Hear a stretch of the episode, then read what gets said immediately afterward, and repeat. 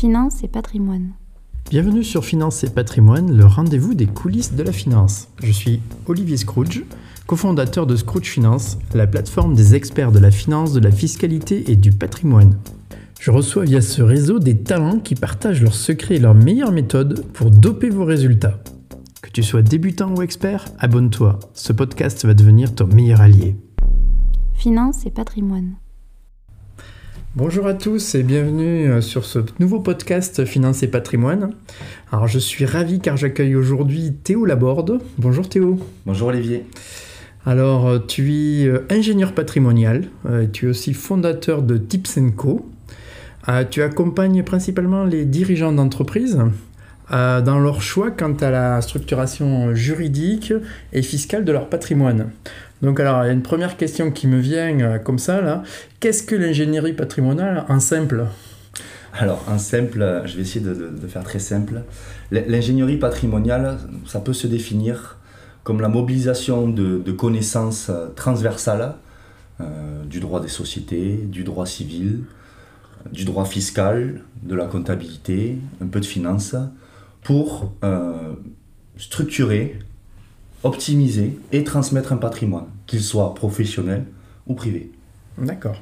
Donc on est vraiment au cœur de notre sujet, puisqu'aujourd'hui, euh, le sujet, comment bien préparer la transmission de sa société à ses enfants, euh, voilà, euh, tu es la personne idéale, comment c'est bien préparer ce podcast. Donc la, la première question, évidemment, c'est pourquoi préparer sa succession et ne pas laisser finalement les mécanismes standards fonctionner après sa disparition? Donc, euh, pour, anticiper sa, sa, succession, il est important de la préparer pour des raisons principalement fiscales, mais pas que, euh, puisque la préparation, notamment dans le cadre d'une entreprise, la préparation de la transmission permet d'assurer la pérennité de l'entreprise, de conserver les emplois et également d'assurer la paix dans la famille. Une succession préparée c'est la paix entre les héritiers par la suite. Donc en gros, si je comprends bien, ça permet que ce que j'ai construit pendant toute ma vie, euh, mon, bébé, ma belle entreprise, finalement perdure, hein, ne soit pas démembré parce que je, ne suis plus là. Ça permet aussi que mes enfants ne se disputent pas euh, l'héritage. Exactement. ça permet de, régler, de régler euh, ça directement. Euh, et, donc, et fiscalement, euh, il y a un avantage. Euh, je suppose que l'avantage fiscal, il est, il est pour accompagner ces deux premiers besoins que l'État a mis en place ça. Tout à fait. D'accord. en fait, donc on, voit que voilà, c'est vraiment un projet de famille, je pense, qu'il faut construire. Alors, comment ça se construit sur le plan affectif et familial? Alors, il n'y a pas vraiment de, de construction à proprement parler. Euh, disons que quand j'interviens sur des, transmissions de patrimoine et plus spécialement sur des transmissions d'entreprise, euh, le plan affectif est un peu un fil rouge de ma mission. Euh, c'est-à-dire qu'il convient de, le prendre en considération tout au long de la stratégie que je propose et des échanges que j'ai avec les clients. Donc ça se construit petit à petit. Exactement. Hmm. C'est-à-dire que l'échange avec les clients, il y en a plusieurs, forcément. Ça hmm. demande du temps, ça demande des mois de préparation. Euh, ça demande de la réflexion pour les clients. Et mon rôle aussi est de prendre en compte le côté affectif pour répondre avec euh, euh, des, outils juridiques et fiscaux pour répondre aux attentes de, mes clients. D'accord. Parce qu'effectivement, j'imagine que le dirigeant qui décide de, de, se lancer là-dedans, de préparer, il va falloir qu'il implique toute sa famille, et notamment évidemment ses enfants, mais sa compagne aussi s'il en a une, ou son compagnon. Et, donc voilà, il y a, tout un cheminement, je pense, intellectuel à, à, faire, et affectif, hein, afin que euh, finalement euh, on puisse se projeter dans cet au-delà euh, après disparition sereinement et voilà. Tout à fait. Si je peux rebondir sur, sur ce que tu dis Olivier, le, le prérequis essentiel dans, dans, un, dans une optique de transmission d'entreprise, c'est que l'idée vienne du dirigeant d'entreprise lui-même. D'accord. Si ça part pas de lui, ça va pas le faire. C'est ça. Si ça part pas de lui, ça va pas le faire. Parce qu'il aura l'impression qu'on lui vole son bébé, qu'on lui impose euh, des, engagements qu'il n'a pas, hmm. qu'il ne veut pas se voir imposer. Hmm. Voilà, pour moi, c'est le, le seul prérequis, il est là. C'est-à-dire que l'idée Alors, elle peut lui avoir été soufflée, bien entendu, mais l'idée et le- le- la démarche doit venir du dirigeant lui-même, du disposant. D'accord. Très bien. Merci pour ce, ce retour finalement un petit peu qui est, qui est un- le, le- le dessous des cartes parce que dans- tu dois accompagner beaucoup de familles sur, sur, sur ce- cette démarche-là et finalement euh, est-ce que ça se passe toujours pareil? Est-ce que chaque famille a... Alors, en vérité, chaque famille est différente. Et c'est Ouais. ce qui est intéressant aussi dans mon métier, c'est qu'il n'y a pas de, de juste vérité. Chaque famille a sa vérité, sa propre vérité, euh, et son propre chemin euh, qui lui est euh, le plus profitable. Donc finalement c'est un peu du sur-mesure à chaque fois euh, C'est totalement du sur-mesure. D'accord. C'est totalement du sur-mesure, tant d'un point de vue juridique qu'affectif. Tu parlais d'affectif, Mm. c'est vraiment ça. Chaque famille n'a pas la, la notion, n'a pas la, la- la même, la même façon de voir l'entreprise et n'a pas la même façon de voir la transmission, la transmission de patrimoine. Donc, c'est vraiment du sur-mesure. D'accord. Avec, euh, avec toujours euh, euh, cette idée difficile de- de- d'aborder euh, ce sujet-là, le sujet de la disparition d'un proche, d'un cher. et c'est sur ce- cette toile de fond finalement qu'il faut, qu'il faut construire quelque chose et préparer quelque chose. Donc voilà, c'est cette étape-là qu'il faut franchir pour pouvoir commencer à discuter finalement. Et elle, est- elle est difficile cette, cette première étape? Dis- disons que quand on anticipe la transmission d'une entreprise, c'est- on est confronté à sa propre fin. Le, Oui. le dirigeant, à partir du moment où il a l'idée de transmettre son entreprise, c'est qu'il sait qu'il n'est pas éternel. Et ça, psychologiquement, ça demande quand même euh, à être préparé, c'est-à-dire que ça demande du temps, d'assimilation. Euh, c'est euh, ben, qu'est-ce que je vais faire à la retraite aussi? Je transmets mon entreprise, très bien, mais pourquoi faire? Voilà. Donc le côté affectif passe aussi par là, euh, passe aussi par le fait de se confronter soi-même en tant que dirigeant à sa propre fin Oui. euh, et à euh, le- la transmission du coup à ses, à ses héritiers. Donc effectivement, il y a cette première étape pour le dirigeant, mais en plus, après, il y a la deuxième étape, c'est de pouvoir en parler avec les enfants, enfin, en famille, et, et- et d'aborder ce sujet. Ça, c'est une deuxième étape, je pense, qui, va qui doit être compliquée. Bien sûr, qu- quand je, quand je fais des, des missions de transmission d'entreprise, il faut forcément impliquer les enfants. Hmm. Voilà. Euh, les transmissions qui ne réussissent pas, c'est celles où le dirigeant a, fait, a tout fait de son côté sans en parler à ses enfants. D'accord. Pourquoi? Parce que c'est forcément prendre en compte ce que les enfants désirent. Il ne faut pas le faire uniquement pour des vertus fiscales, Hmm. euh, en se disant je, je- je vais anticiper, je vais faire euh, euh, tel dispositif pour, euh, pour, pour- parce que fiscalement c'est intéressant, sans en parler et sans... Euh, construire un projet finalement, sans- exactement, c'est un Hmm. projet à court, moyen, voire long terme. dont l'échéance est inconnue. Exactement. D'accord. Euh, alors, euh, on, a vu le, le plan, euh, le plan familial qui finalement le, le- le- celui qui, qui, qui lead, qui dirige un petit peu toute cette démarche. Bien sûr. Maintenant, on peut, on peut passer un peu au, au plan un peu plus technique de, de- de ton activité. C'est là où tu apportes ta, ta plus-value sur la construction du projet.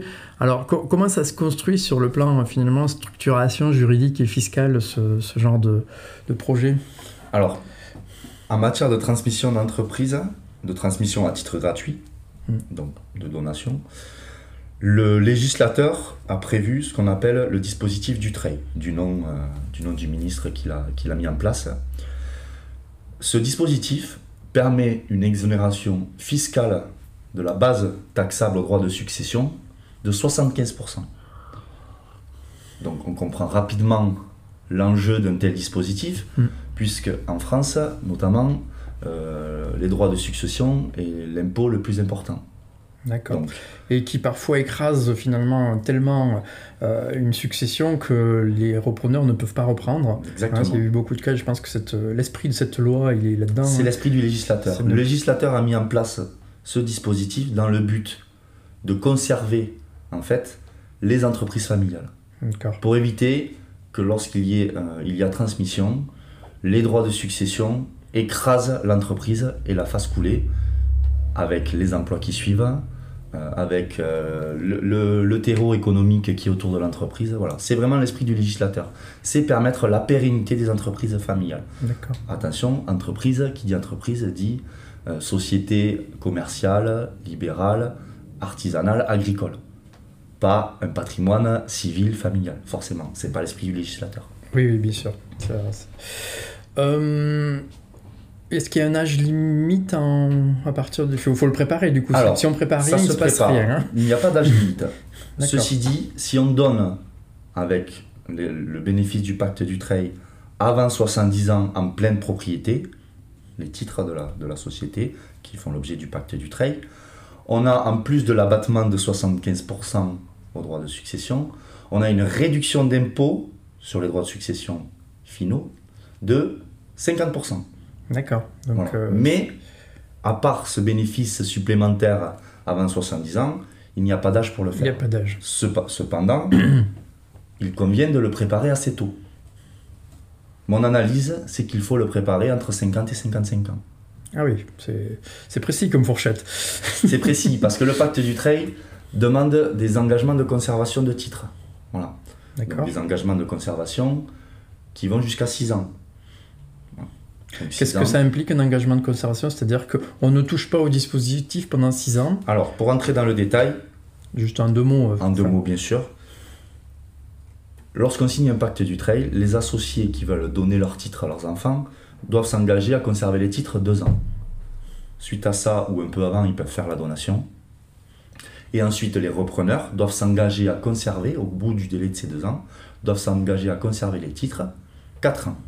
Donc 4 plus 2, on arrive à 6 ans. D'accord, Les engagements, c'est je n'ai pas le droit de vendre les titres. d'accord.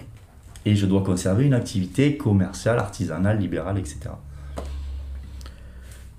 D'accord. Et, et, euh, alors, si, si je suis dans un cas, en tant que dirigeant, où mes enfants aujourd'hui sont très indécis par rapport à, à- à leur avenir, par exemple, ils ne sont pas forcément des repreneurs euh, euh, de, de, de l'entreprise, est-ce que, est que j'ai intérêt quand même à, me lancer dans cette préparation-là avec eux, euh, sachant que potentiellement je ne suis pas sûr que ce soit des repreneurs? Alors, Est-ce que je suis un- on est engagé du coup La signature du pacte du trail au tout début, au début des 6 ans, si, si je reprends ce que je viens d'expliquer, n'engage à rien dans le sens où le bénéfice du pacte du trail n'existe qu'au moment de la donation. D'accord. Donc, signer un pacte du trail aujourd'hui, à 55 ans par exemple, ne, veut pas, ne force pas à donner à ses enfants à 57 ans. D'accord. Par contre, ça permet de prendre date Mhm. auprès de l'administration fiscale. De dire j'ai démarré le délai des 6 ans. Et dans 2 ans, ou un peu avant, on voit ce qu'on fait, on regarde si les enfants ont changé d'avis, s'ils, s'ils n'étaient pas euh, éventuels repreneurs, et on s'adapte. En fait, il peut vivre ce pacte. Il peut vivre, ce, Il peut il peut évoluer tout au en, long. fonction, en fonction de la demande du client. Il y a des moyens qui permettent de, de l'avoir sous le coude, de l'utiliser ou pas, Ouais. mais au moins d'avoir un outil à disposition et de ne pas arriver à 65 ans au moment du départ à la retraite. Hmm. Mince, j'ai pas utilisé le pacte du trail et c'est trop tard. Oui. Alors, c'est trop tard, il n'y a pas d'âge comme on l'a dit tout à l'heure, mais ça, ça oblige quand même à conserver une activité euh, Hmm. éligible pendant 6 ans. Euh, Des fois, ça peut être une contrainte en fonction de l'âge. D'accord. Euh, Est-ce qu'on on on peut euh, un petit peu en savoir plus sur qu'est-ce que ça implique pour les enfants de- d'adhérer à, à cette démarche familiale?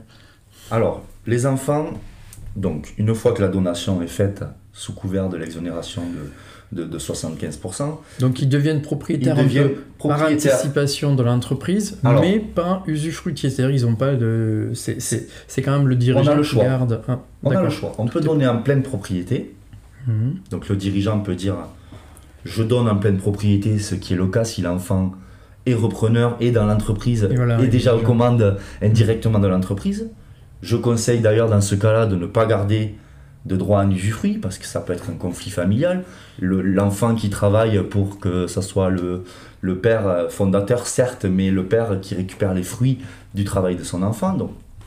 Ou alors un mix, c'est-à-dire une partie en pleine propriété, l'autre en démembrement. Mais euh, on peut aussi le faire totalement en démembrement, c'est-à-dire le donateur, le fondateur par exemple de l'entreprise, peut dire je ne donne que la nue propriété à mes enfants parce que je veux jouir des revenus de mon entreprise, soit jusqu'à mon décès, soit jusqu'à une date déterminée. Je rappelle que l'usufruit peut être temporaire, c'est-à-dire on peut faire un usufruit sur 10 ans, pas jusqu'au décès. D'accord. Il n'est pas obligé d'être viagé, l'usufruit. Donc le dispositif du trail s'appli- s'applique tant pour les donations en pleine propriété de titre que pour les donations en nue propriété, ce qui permet en fait de garder les pouvoirs, euh, pardon, de garder les fruits pour l'usufruitier, mais pas les pouvoirs, puisqu'il y a des garde-fous euh, imposés par le législateur pour éviter les transmissions fictives qui seraient faites seulement euh, à but fiscal.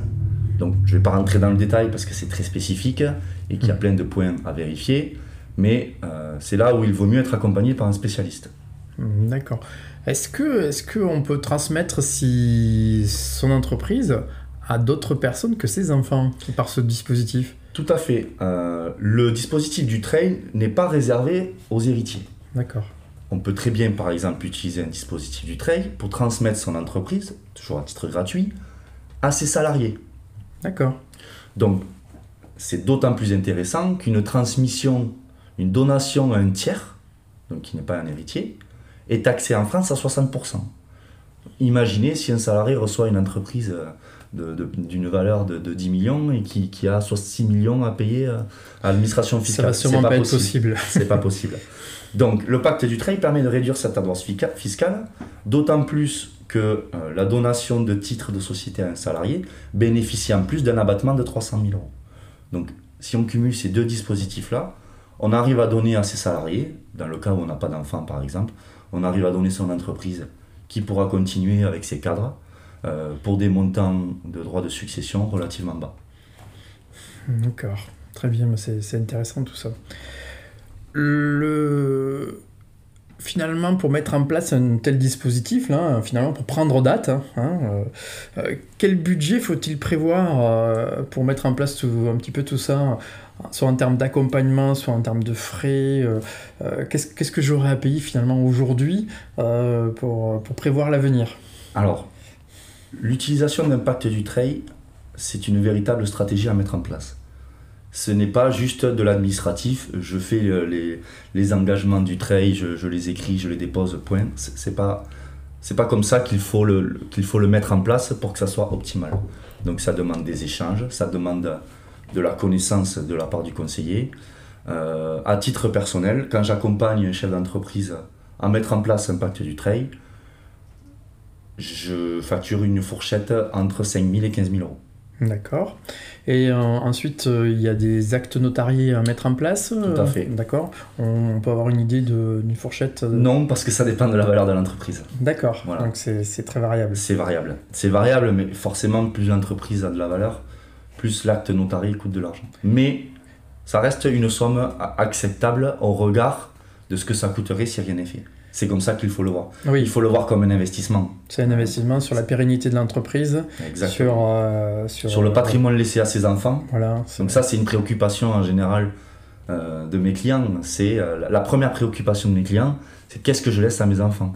Est-ce que j'accepte de leur laisser une dette fiscale qu'ils auront en plus en général six mois pour régler? Donc qui fera qu'ils vont vendre l'entreprise. Ils vont vendre l'entreprise, ou ils vont vendre les deux trois biens immobiliers que je mm. m'étais constitué dans mon mm. patrimoine. Voilà.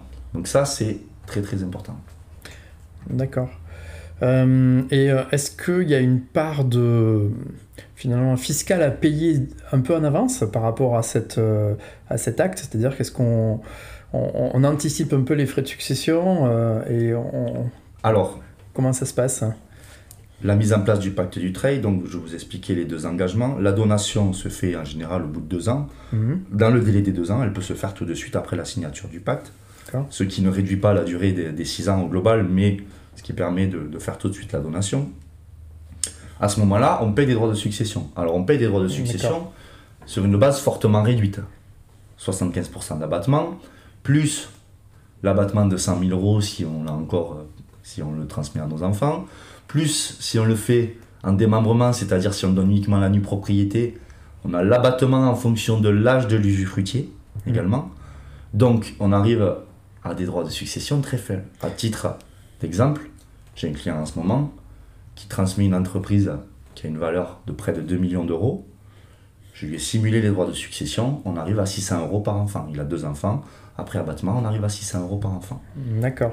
Si on n'avait pas mis en place ce pacte du trade, mmh on aurait été à 350 000 euros.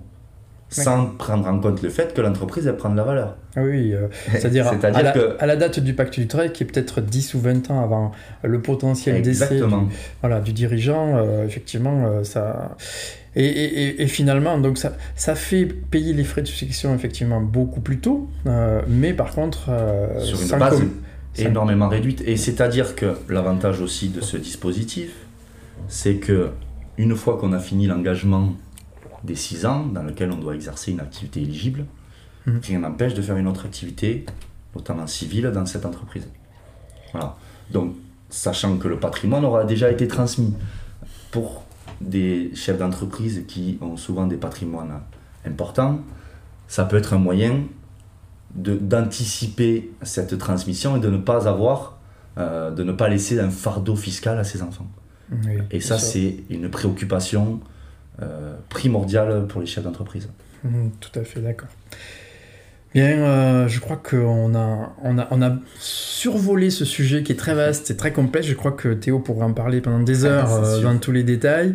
Euh, mais en tout cas, je, je te remercie beaucoup pour cette participation, pour avoir permis de, de partager ces, ces connaissances avec tout le monde. Merci à toi, Olivier, pour l'invitation. Comment on peut te retrouver facilement? Sur LinkedIn? Théo Laborde? Sur LinkedIn, exactement, sur, Voilà. sur Internet, Tips Co. Tips voilà, Co donc, sur ton site internet et puis à un mail si on a des questions euh, plus précises. Vous pouvez vous adresser à moi aussi également, je transmettrai sans problème.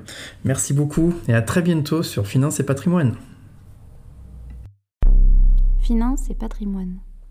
Si vous avez écouté jusqu'ici, c'est que vous avez aimé cet épisode. Alors partagez-le ou laissez-lui 5 étoiles sur Apple Podcast. Ce podcast est rendu possible par Scrooge Finance, la plateforme des experts en solutions financières, fiscales et patrimoniales pour vos projets de vie personnels et professionnels. Que ce soit pour lancer un projet, préparer sa retraite, investir pour l'avenir ou bien simplement faire un bilan pour explorer les possibles, rendez-vous sur www.scrooge.finance. À très bientôt pour un nouveau podcast Finance et patrimoine, les secrets backstage. Finance et patrimoine.